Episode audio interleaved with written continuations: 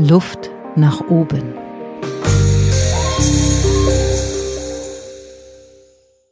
Herzlich willkommen bei Luft nach oben. Hier bei mir im Studio sitzt Marc Fleig. Hallo lieber Marc. Hallo Barbara.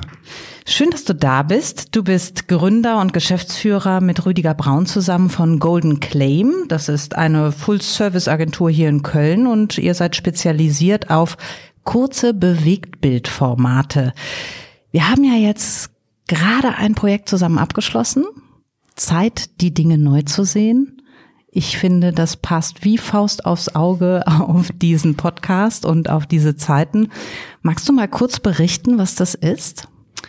Ja, Zeit, die Dinge neu zu sehen, ist eine Kampagne der Mediengruppe RTL, die versucht hat, diese Corona-Zeit in verschiedenen Phasen zu beobachten und auch Spots zu machen zu diesem Thema. Ähm, die erste Phase war, dass halt bestimmte alles geht nicht mehr Elemente ähm, versucht wurden darzustellen und dann einfach gezeigt wurde, es geht ja doch. Die individuelle Lösungen individuelle wurden Lösungen, gefunden. Mhm. Ähm, beispielsweise ähm, Homeoffice äh, mit Kindern geht gar nicht, so als Texttafel. Und danach kam dann einfach eine Filmaufnahme, wo ein Manager äh, mit zwei Kindern auf dem Schoß äh, in einer Videokonferenz saß. Und dann kam immer der Claim, Zeit, die Dinge neu zu sehen. Es ging halt schon eher darum, wie gehen wir jetzt um mit dieser Phase und mhm. vielleicht äh, ändert diese Phase ja auch einiges in unserem gesamtgesellschaftlichen umgehen miteinander.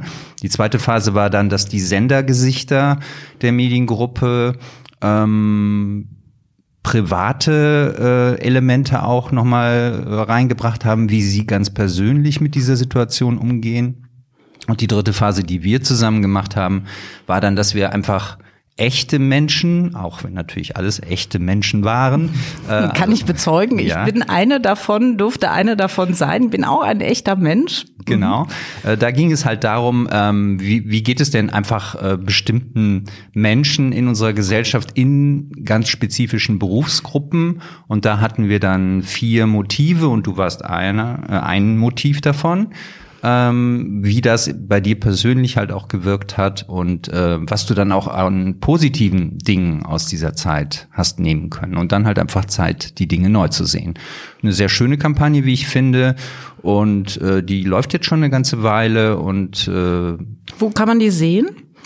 Die wird äh, im gesamten Senderportfolio der Mediengruppe da sind ja ganz viele Sender vereint. Das ist ja NTV, Vox, RTL, Nitro und so weiter und so fort. Und überall, also als, als äh, Cross-Promotion wird dann halt auch einfach, werden diese Spots gezeigt.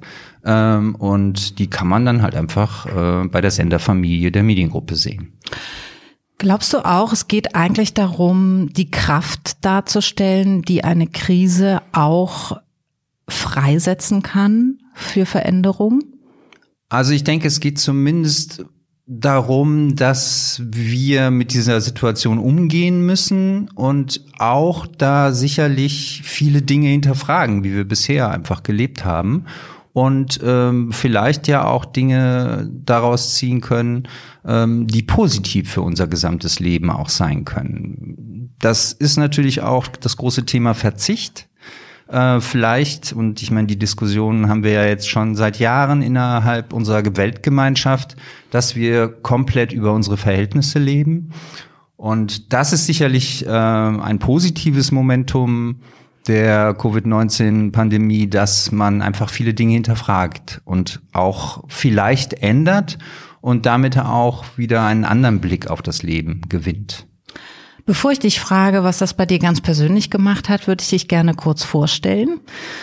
Du hast in München neuere deutsche Literatur studiert, ähm, ein Magisterstudium. Du bist danach aber weitergegangen, bist nach Köln an die KHM, an die Kunsthochschule für Medien gegangen, hast dort AV-Medien studiert, äh, studiert und bist seit vielen Jahren in der Medienbranche verankert.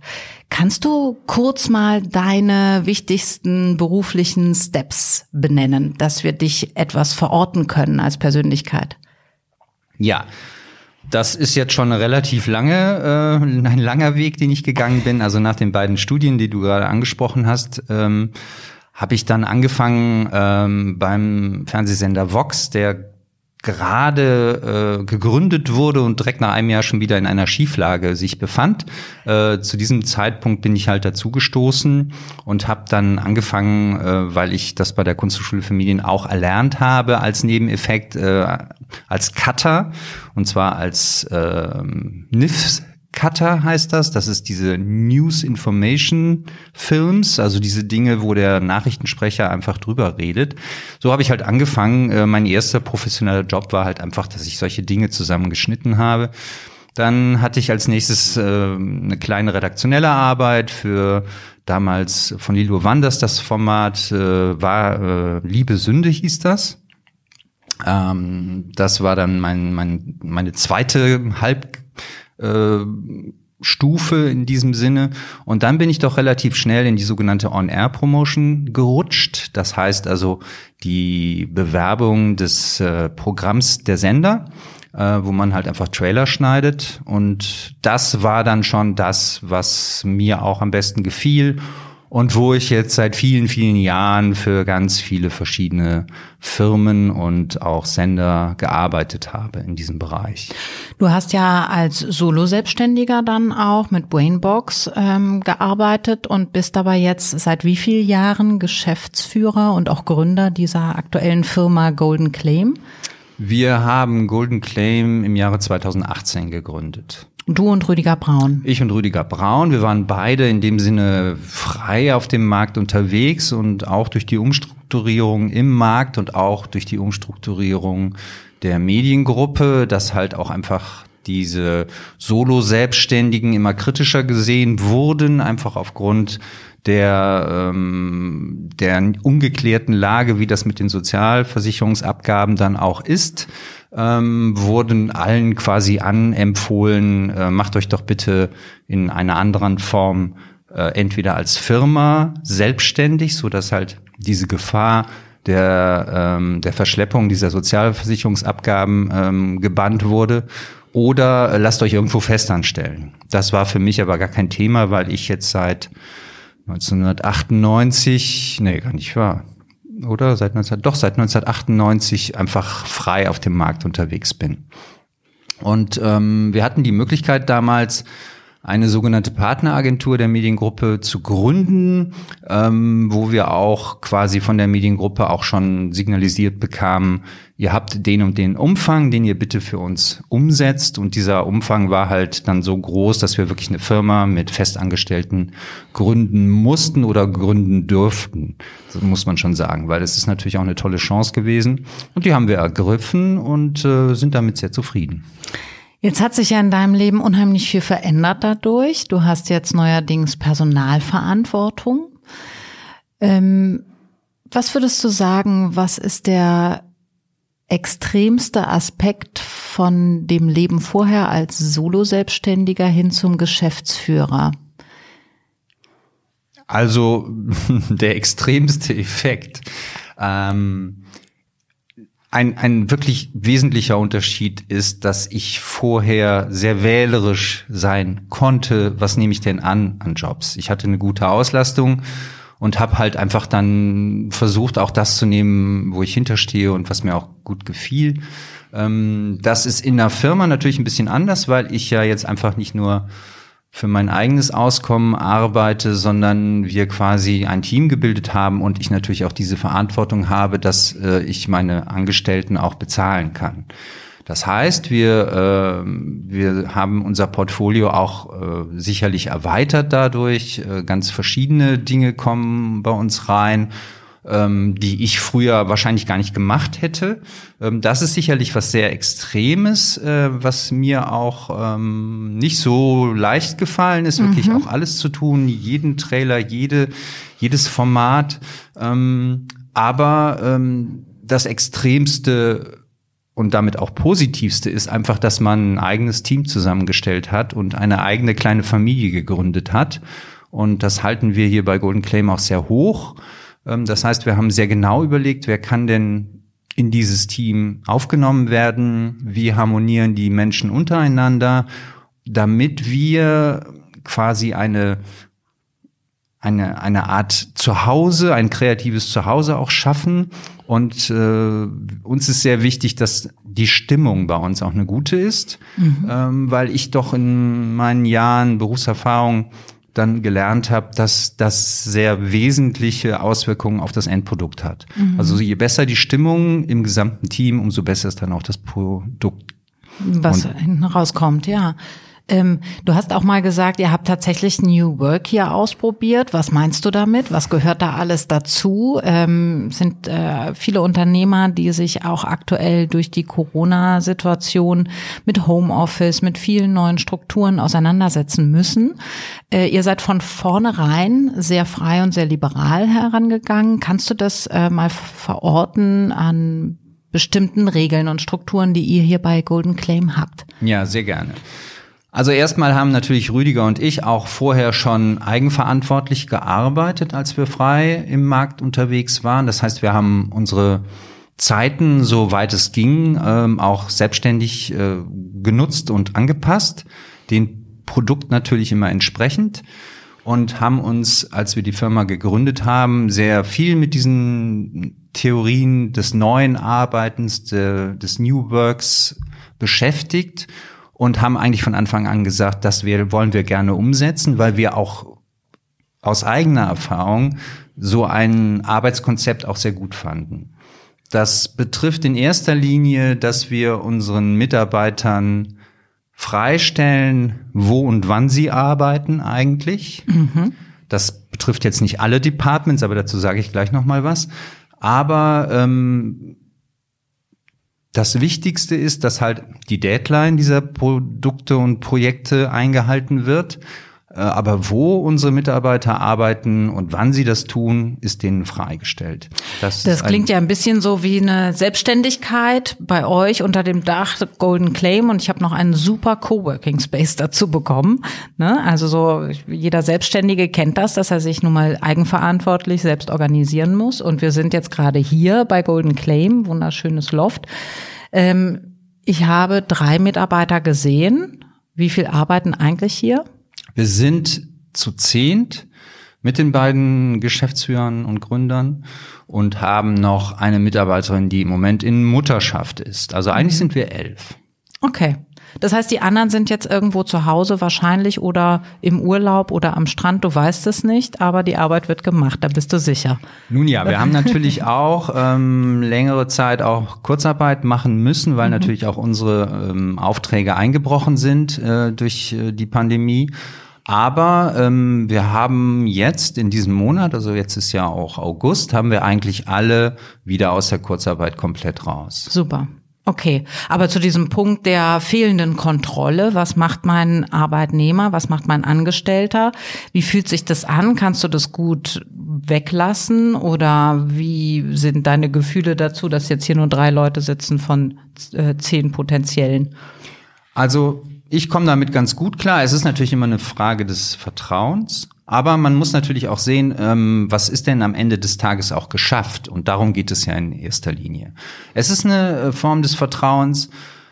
In der kreativen Arbeit, die wir nun mal tun, ähm, gibt es ja auch Dinge, die man schlecht messen kann oder wie lange braucht man denn, dass man eine Idee hat, wie lange braucht man für einen Schnitt, wenn man sich viel Zeit nimmt, kann ja auch was Tolles bei rauskommen. Also wir haben natürlich auch feste Vorgaben, wie viel Zeit können wir pro Auftrag ähm, hier kalkulieren. Aber wir haben halt aus eigener Erfahrung auch immer gemerkt, nun ja, manchmal fällt einem sofort was ein und man ist innerhalb von ein paar Stunden fertig. Und dadurch steigert man natürlich auch sein, sein Einkommen, weil man natürlich eigentlich viel länger disponiert ist. Aber es gibt auch äh, Projekte, die länger brauchen. Und wir nehmen uns einfach diese Freiheit, dass, dass das wirklich sehr flexibel ist. ist das Gesamt, also der, das, der Gesamtumsatz muss natürlich dann hinterher stimmen. Und das tut es bei uns und es ist alles in Ordnung. Ähm, und ich war auch immer der Meinung, wenn man talentiert ist und schnell ist, dann sollte man das auch gut bezahlt bekommen. Wenn man festangestellt ist, dann halt in der Form, dass man einfach nicht so viel Zeit mit der Arbeit auch verbringen muss. Ich denke, das ist eine ganz gute Möglichkeit, ähm, um Menschen auch zu motivieren und Spaß an ihrem Job zu haben. Wird euch das zurückgespielt? Hast du das Gefühl, dass das Team das sehr wertschätzen kann? Also wir haben eigentlich für alle Departments, außer vielleicht auch die Departments, die nur einfach besetzt sind und wo halt quasi täglich auch ein bestimmter Umfang auch hier vor Ort gemacht werden muss, ähm, haben wir eigentlich äh, das komplett offen gelassen. Äh, und auch Homeoffice ähm, dürfen die Menschen machen, wenn sie wollen, unsere Mitarbeiter. Entschuldigung. Ja, da wart ihr ja Corona-mäßig gut aufgestellt, dass ihr schon vorab äh, solche Strukturen gelegt habt. Ähm, und auch, dass dieses Vertrauen schon in eurer Mitte lag. Richtig, also die sogenannte digitale äh, Transformation, dass man halt einfach den Ort und die, die Zeit einfach flexibel hält, das ist bei uns schon von Anfang an da gewesen und auch das Vertrauen, was du gerade nochmal ansprichst. Ähm, du hast nach dem Rückspiegeln gefragt. Ähm, wir haben die Möglichkeit, alle hier, äh, dass sie Homeoffice machen können. Ich schätze den Anteil bei höchstens fünf bis zehn Prozent. Oh. Weil wir wohl es doch schaffen, dass wir hier ein Team gegründet haben, was gerne zusammenarbeitet, wo man auch immer wieder Inspiration bekommt, wo man auch Hilfe bekommt, das äh, ist für uns eine, ein sehr gutes Ergebnis natürlich, weil wir hatten auch erstmal überlegt, du hast das Loft angesprochen. Ja, ja hier sind wir ganz kurz mal unterbrochen. Wir sitzen hier in der alten Schirmfabrik, also ein wunderschöner Ort, so wie man sich das vielleicht jetzt vorstellen kann, mit ähm, Säulen in der Mitte, hohen Decken, tollen Fenstern, ähm, Betonboden. Also unheimlich äh, inspirierende, kreative, äh, schöne Arbeitsatmosphäre. Ja, ähm, ich glaube auch, dass das wichtig ist. Ich glaube, dass das ähm, natürlich kann man schneiden und manchmal ist man beim Schnitt auch äh, ganz froh, wenn man in einem dunklen Loch sitzt und sich nur noch auf die Bildschirme konzentriert.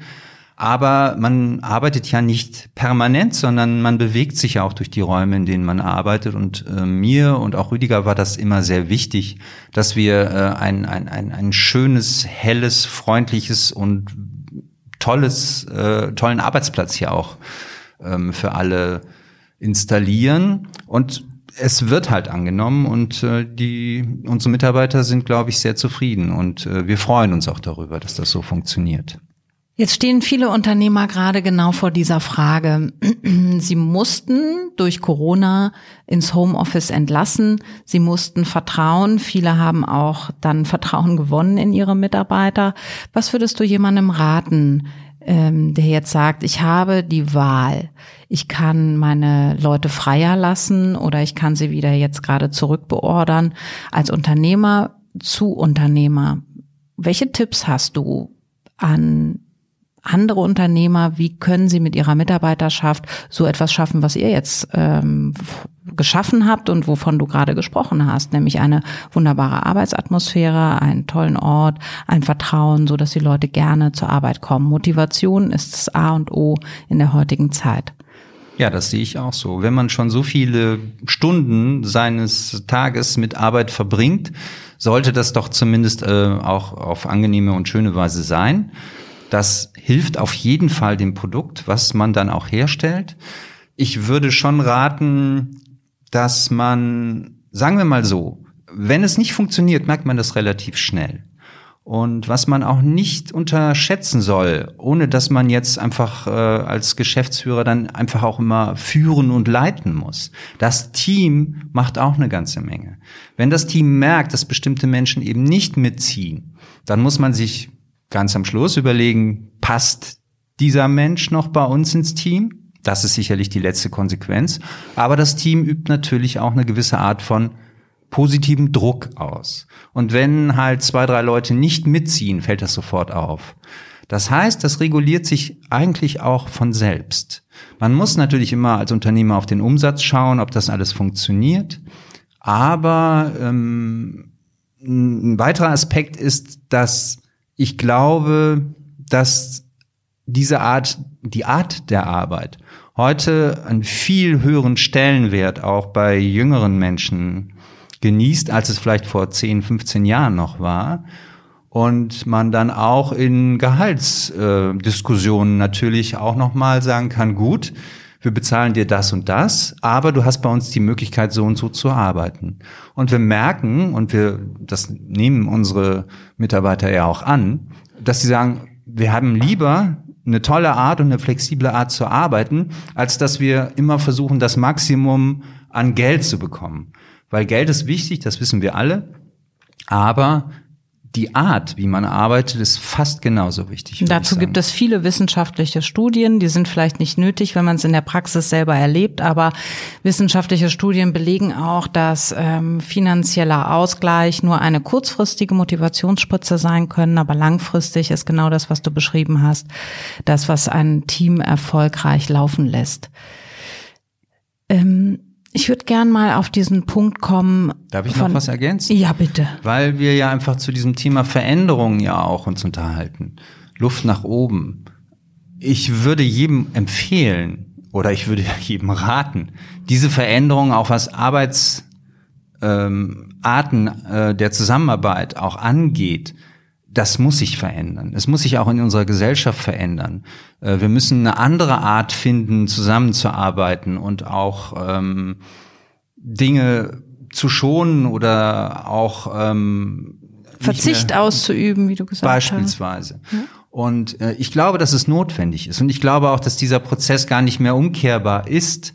Das heißt, wie wir arbeiten, unterscheidet sich ja so oder so schon durch die Epochen. Und ich glaube, dass wir jetzt in einer Phase sind, wo, wo diese individuelle Gestaltung auch von Arbeit durch Hilfsmittel und äh, Instrumente auch durchaus möglich ist.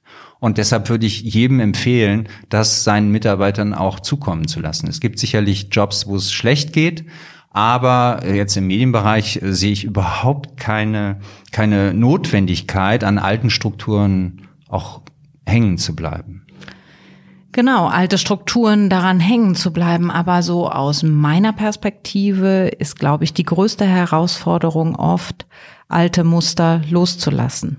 Also, dass wir etwas Neues brauchen, dass Veränderung nötig ist, das ist kognitiv für viele erklärbar. Aber der Schritt vom Verständnis in die Umsetzung funktioniert ja oft nur darüber, dass ich auch mich von etwas Altem verabschiede.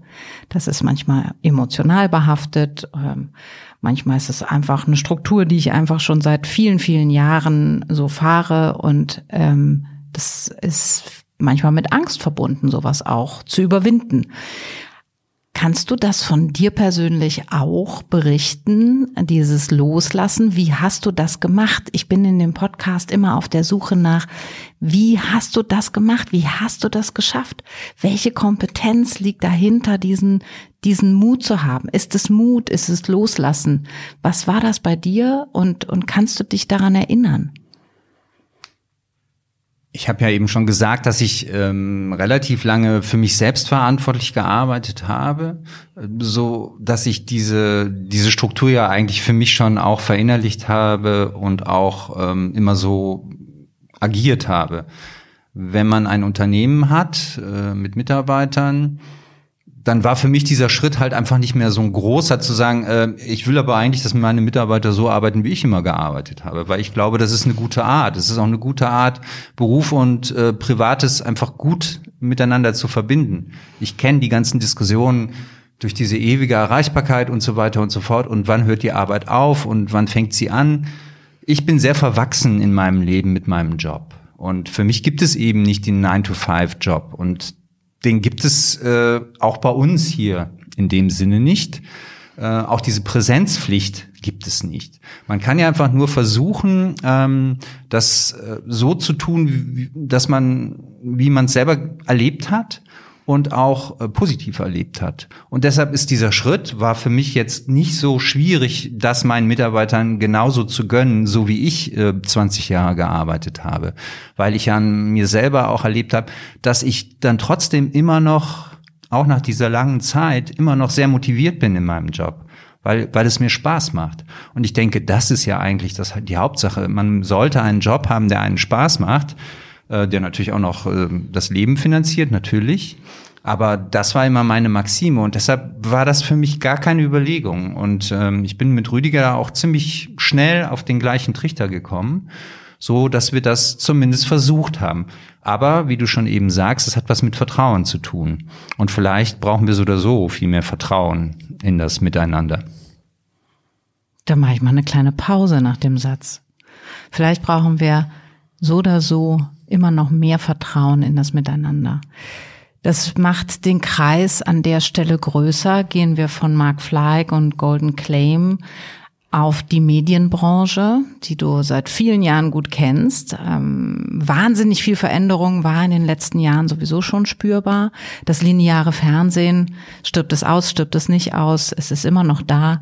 Viele Leute schauen es auch noch. Ich habe es gestern Abend noch mitbekommen. Die Leute, die den Spot gesehen haben, guckten gerade Fernsehen. Ähm, was sagst du zum Thema Veränderung in der Medienbranche? Wie siehst du die aktuelle Lage? mit Schrägstrich ohne Corona. Also ist sicherlich viel Veränderung in der letzten Zeit gewesen. Und dann, was hat das Ganze jetzt durch Corona auch nochmal beschleunigt oder verändert? Kannst du da mal so eine Einschätzung von dir geben? Ja, das ist natürlich auch ein bisschen gucken in die Glaskugel. Aber ähm, natürlich hat in den letzten Jahren gab es dramatische Veränderungen. Die Player haben einfach gewechselt und ich glaube, das ist in jeder Branche ein unglaublicher Einschnitt, egal ob es jetzt Medien sind oder andere. Ähm, die Fernsehsender, für die ich ja wirklich viel gearbeitet habe, in Deutschland, aber auch international, waren immer die Platzhirsche. Die hatten immer genügend Geld, die konnten immer eigentlich aus dem Vollen schöpfen. Die Privaten haben sich ja immer durch Werbemittel ähm, finanziert.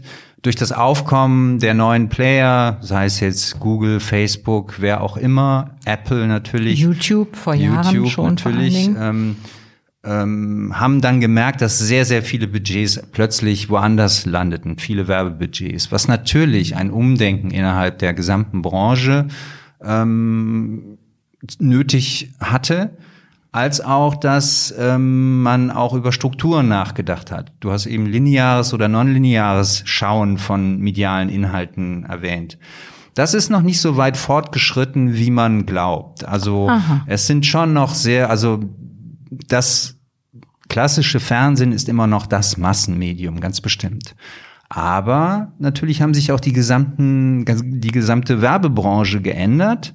Auch die, die ganzen Profile wurden viel zielgenauer durch Targeting und anderes, durch persönliche Profile wussten dann die Werbentreibenden auch viel besser, naja, wie kann ich denn bestimmte Menschen auch ansprechen?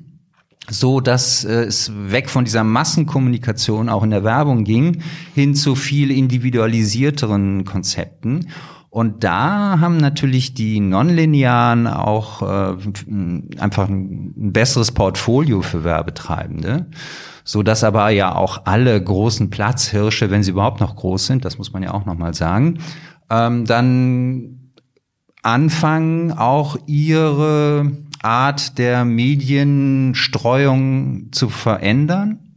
Und das hat natürlich schon dramatische Auswirkungen auf, auf alle, auch auf die Mitarbeiter natürlich. Ähm, werd doch mal konkreter an einem Beispiel. Ähm, welche Veränderungen zum Beispiel spürt dann der einzelne Mitarbeiter? Was, was genau hat sich? Ich fange noch mal ein bisschen früher an. Die erste große Veränderung in der Branche war, dass die sogenannte Postproduktion viel, viel günstiger plötzlich einzukaufen war viel einfacher zu erlernen. Ich kann mich noch an Zeiten erinnern, wo große Schnitteffektgeräte gekauft wurden, die Millionen kosteten, mhm. wo man aber dann auch Stundenpreise von acht bis zehntausend D-Mark Schrägstrich Euro nehmen konnte, um bestimmte Effekte herzustellen.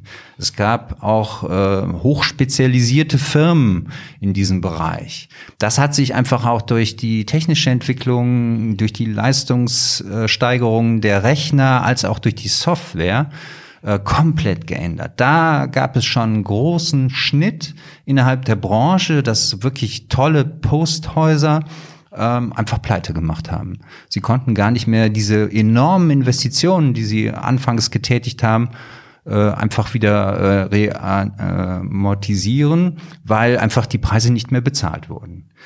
Außerdem wuchs auch dann die Zahl der Anbieter.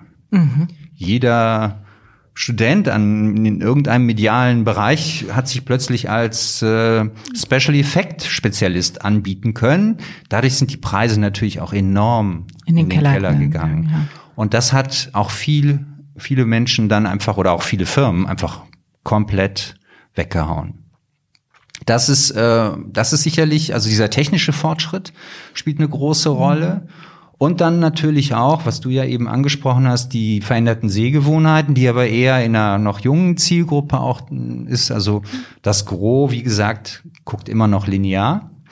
Weil, seien wir doch mal ehrlich, es ist ja auch total nervig, bei Netflix irgendwas zu finden. Ja. Und die Diskussion, die man dann innerhalb der Familie hat, dauert Stunden und dann geht man so oder so frustriert ins Bett. Also manche Menschen möchten auch gerne, dass ihnen die Auswahl der medialen Inhalte auch einfach abgenommen werden. Stimmt, die Menge der Entscheidungen, die wir treffen täglich, die wird ja auch immer höher. Wir müssen immer schneller reagieren und immer schneller Entscheidungen treffen. Und das ist ein ganz interessanter Effekt, den du gerade beschrieben hast, den ich auch an mir selber feststelle. Die Zeiten des, boah, ich kann auswählen, was ich gucke und alles ist so cool, äh, die sind ein bisschen vorbei. Ich sitze vor der Masse des Angebotes und denke so, ah, okay, fange ich was Neues an oder nicht oder doch nicht. Und eigentlich selbst die Mediathek äh, ähm, ist zwar eingeschränkt, aber äh, ist auch die Auswahl und wie lange dauert das, so dass äh, es vielleicht so eine Retro-Sehnsucht zum linearen Fernsehen bietet mir was Gutes an. Ich sepp, sepp mal durch und bleib wo hängen.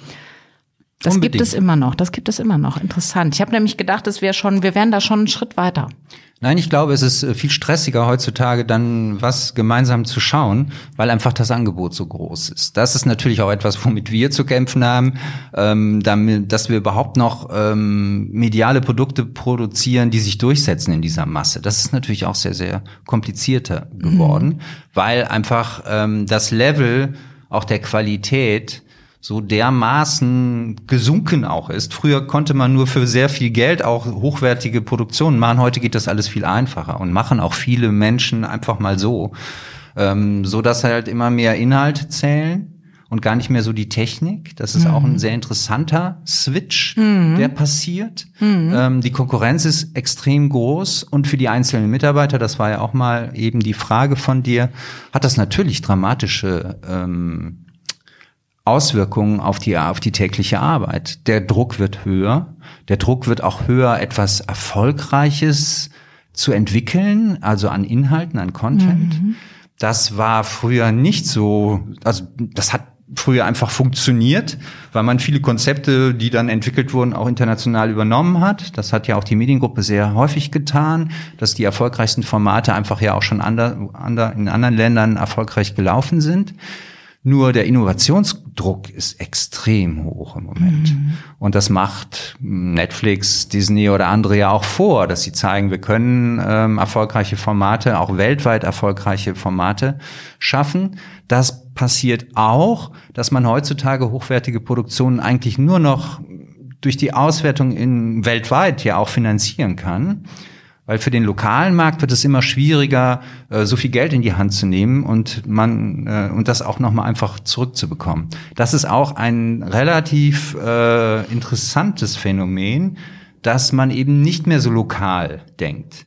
Die Mediengruppe hat schon auch durchaus die Struktur und auch, ähm, ich denke, das ist auch die, die richtige Entscheidung, dass man dann wieder sich rückbesinnt auf ganz lokale. Ganz Themen. lokal, genau. Ja. ja. Das passiert schon. Aber ähm, wenn man jetzt global denkt, dann muss man Formate entwickeln, die weltweit funktionieren, was natürlich dann auch die Inhalte einfach immer wieder ein bisschen flacher macht.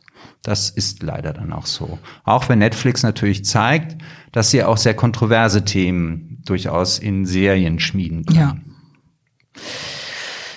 Hoher Innovationsdruck, viel Veränderung in der Branche. Wenn ich dir so zuhöre, mag, dann frage ich mich, warst du mehr in Konstanz oder mehr in Veränderung die letzten Jahrzehnte arbeitend? Ach, Jahrzehnte gar nicht. Aber sagen wir mal so, die letzten fünf Jahre sind schon, also da spüre ich natürlich auch die Veränderungen. Ähm, es ist auch so, dass natürlich auch die Player wechseln oder sagen wir mal so, die Kontakte wechseln. In der Mediengruppe ist es so, dass Menschen, mit denen ich seit 20 Jahren auf einer sehr vertrauensvollen Ebene zusammengearbeitet habe, die sind weg die sind einfach diesem neuen Prozess auch zum Opfer gefallen.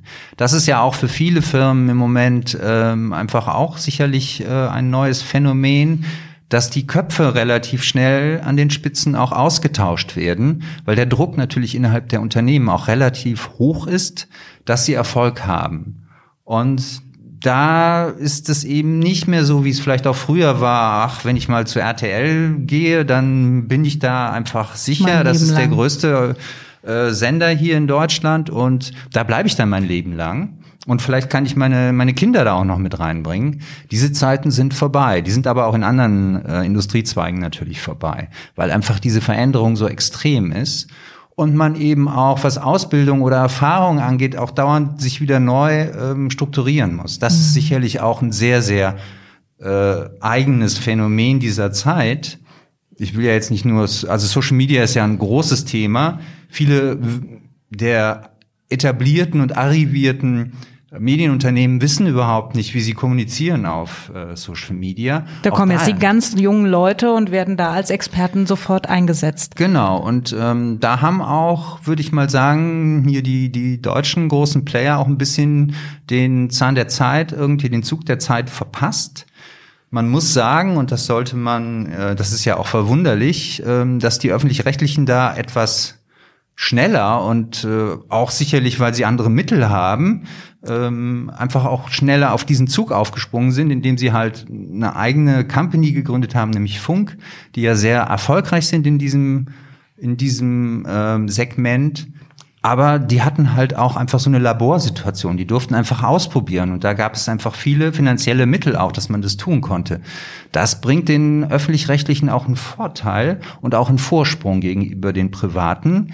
Und das finde ich auch erstaunlich, dass quasi die öffentlich-rechtlichen, die immer so als die verschlafenen und äh, genau und jenseitigen beschrieben wurden, in diesem Segment zumindest nach meiner Einschätzung innovativer und progressiver umgegangen sind mit dem Phänomen Social Media, als es die privaten Sender auch waren. Ja, Lieber Marc, ich könnte stundenlang mit dir weiterreden über diese Themen, äh, vor allen Dingen auch nochmal in die Zukunft gerichtet, wie auch dein Wunsch ist, äh, dass sich die Dinge verändern. Du hast einen wichtigen Satz gesagt. Äh, vielleicht ist es an der Zeit, mehr Vertrauen zu haben in das Miteinander. Das finde ich einen ganz wunderbaren Satz, den ich sehr mitnehme aus unserem Gespräch. Dennoch ähm, abschließend die Frage, wenn du einen Wunsch hast, der dir erfüllt werden könnte, jetzt so für die nächsten fünf Jahre, aus deinem Blickwinkel, sei es Geschäftsführer, sei es Kreativer, der du auch bist, sei es Bürger dieses Landes, Weltbürger, was gibt es zu tun? Was ist unser nächster Schritt? Oh je, jetzt machst du aber wirklich die Range nochmal richtig auf. Ähm, ich muss das differenzieren. Also okay. ich bin Mensch und Privatmensch und ich bin Unternehmer. Äh, für meine Branche, für meine unternehmerische Branche, würde ich mir wünschen, dass wieder mehr äh, der Fokus auf die Qualität auch gelegt wird. Im Moment geht es um Masse in diesem Markt und ähm, auch die Sorgfalt oder auch die Zeit, die man hat, um kreative Konzepte zu entwickeln. Ich habe das eben angesprochen, dass dieser Innovationsdruck im Moment so hoch ist. Der ist bei uns auch hoch, auch in diesen kleinen Formaten. Und wir merken auch, dass es gar nicht mehr so wertgeschätzt wird, ähm, wie man die Dinge tut, sondern einfach nur wird verlangt, dass man die Dinge tut. Das, wenn ich mir was wünschen kann, dann möchte ich gerne, dass der Fokus wieder auf auf die, die Kreativität, auf, auf, auf das Überraschende, auf das Progressive gelegt wird. Und, Und auch auf die Haltung, wie man es macht, äh, habe ich daraus gehört. Richtig, auch auf die Haltung. Ähm, das ist ja, äh, Attitude ist ja ein großes internationales Schlagwort. Viele Firmen machen es vor ähm, amerikanische Firmen, die äh, Sportrebellen nach vorne setzen, sich solidarisieren mit gesellschaftlichen Themen, Black Lives Matter etc.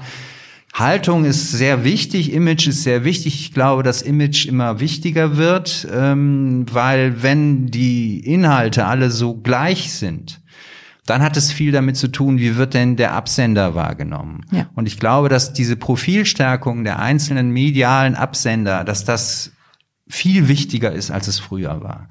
Und da würde ich mir auch wirklich auch Haltung wünschen und auch einen qualitativen Anspruch, den man entwickelt.